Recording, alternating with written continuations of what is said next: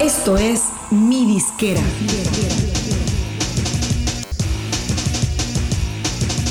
Mi Disquera, donde tu música es tu negocio. Soy Ana Luisa Patiño. Hoy vamos a hablar de uno de los temas que causa siempre mucha inquietud y hasta polémica entre los artistas, incluso con los que están firmados en una de las tres disqueras majors o multinacionales. Y el tema es cómo y cuánto pagan las plataformas digitales a los artistas. Todos suelen imaginarse cifras estratosféricas de dinero entrando a sus carteras cuando empiezan a ver los números creciendo en sus streams o en las vistas de sus videos. Y claro, cuando esos números no empiezan a entrar en sus cuentas bancarias, los artistas empiezan a apuntar con el dedo acusador a sus disqueras o a sus distribuidoras o incluso a las plataformas. ¿Por qué no me pagan? ¿Por qué fulano que tiene tantos miles de streams o tantos millones de views ya recibió dinero y yo no? Me están viendo la cara. Pero bueno, antes de pasar a tocar el tema de cuánto pagan las plataformas digitales, lo primero es explicar los dos eslabones que hay en la cadena antes de que el dinero toque la bolsa del artista. Y en segundo lugar, mencionarles que a lo que me estoy refiriendo en este programa como el pago al artista corresponde únicamente a las regalías artísticas, que son las que le tocan al intérprete, ya sea musical o vocal. En otro programa hablaremos del pago por derechos autorales que se cobra por otra vía. Bueno, entrando al tema, el primer eslabón son las plataformas digitales o servicios de música, es decir, Spotify, Apple, Deezer, YouTube, Amazon Music, Tidal, etc. Y el segundo eslabón son las disqueras y las distribuidoras. En primer lugar tenemos a las plataformas, que son las que colectan el dinero que va a entrar tanto de los suscriptores que pagan por los servicios de música como de los anunciantes que subsidian los planes gratuitos mediante su publicidad. Y de ahí se crea esta gran bolsa de dinero que es de donde eventualmente le llegará su pago al artista. La realidad es que las plataformas no le ven la cara a nadie. Digamos que se rigen estrictamente bajo los contratos que tienen, tanto con las disqueras como con las distribuidoras. Y claro, no van a pagar ni un centavo más ni un centavo menos de lo que el contrato les obliga. Y si esos contratos son justos o no con los artistas, compositores, productores, autores, etc., eso será harina de otro costal. El segundo eslabón, que son las disqueras y las distribuidoras, es donde el tema se complica un poquito más, porque hay muchas variables en esta ecuación. Según el tipo de contrato que tenga el artista, ya sea con su disquera, sello independiente o distribuidora, tendrá condiciones distintas para su pago de regalías, lo que se conoce como la distribución del ingreso o revenue share en inglés, es la forma en la que esa disquera o distribuidora va a dividir el dinero que recibe de las plataformas y la porción que le va a pagar al artista. Los contratos con disquera multinacional suelen ser complejos porque normalmente incluyen anticipos elevados, es decir, dinero que van a pagar al artista a cuenta de lo que él o ella va a ganar más adelante.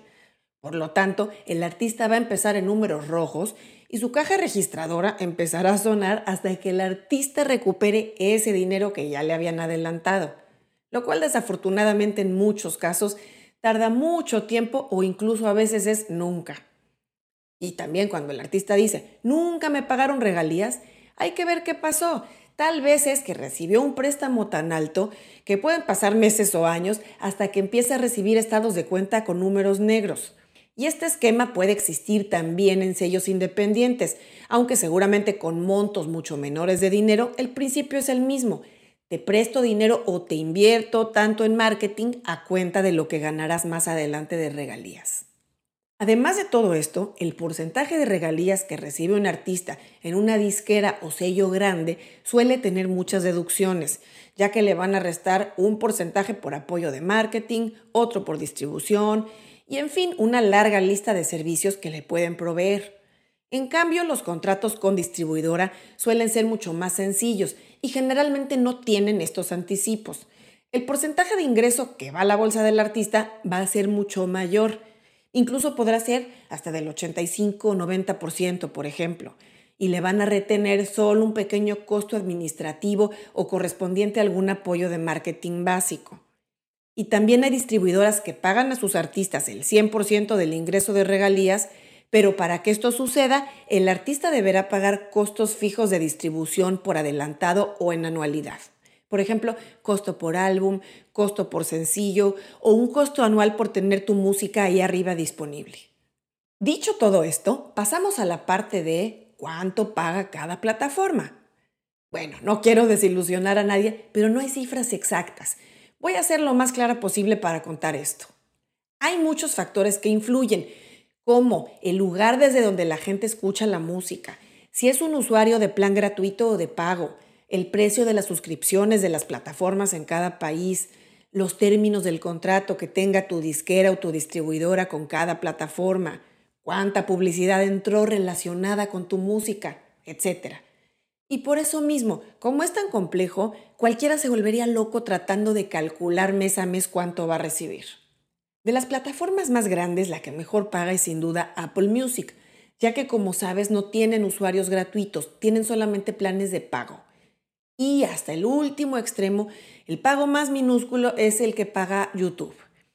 Que bueno, aunque es un gigante en volumen de reproducciones de videos, su esquema de pago es el más desfavorecedor para los artistas y dueños de contenido. Te voy a compartir a continuación unas cifras que te van a servir, pero solo como un parámetro. No debes considerar esto como un número oficial.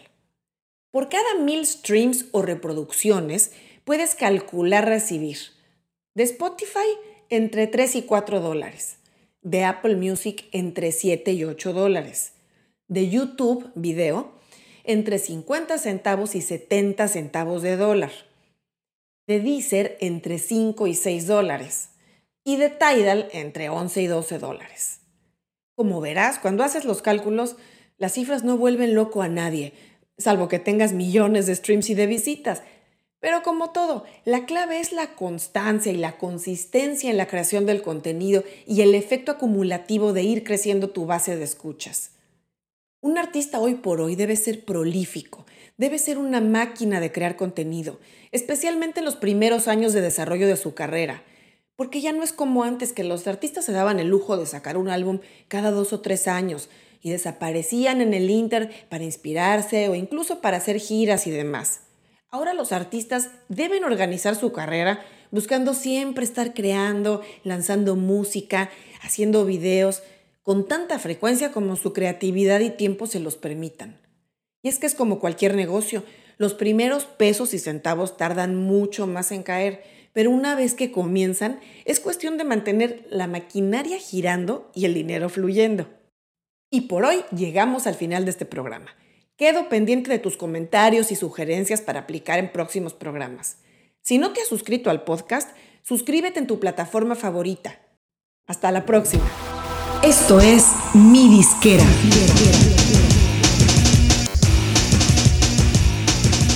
Mi Disquera, donde tu música es tu negocio.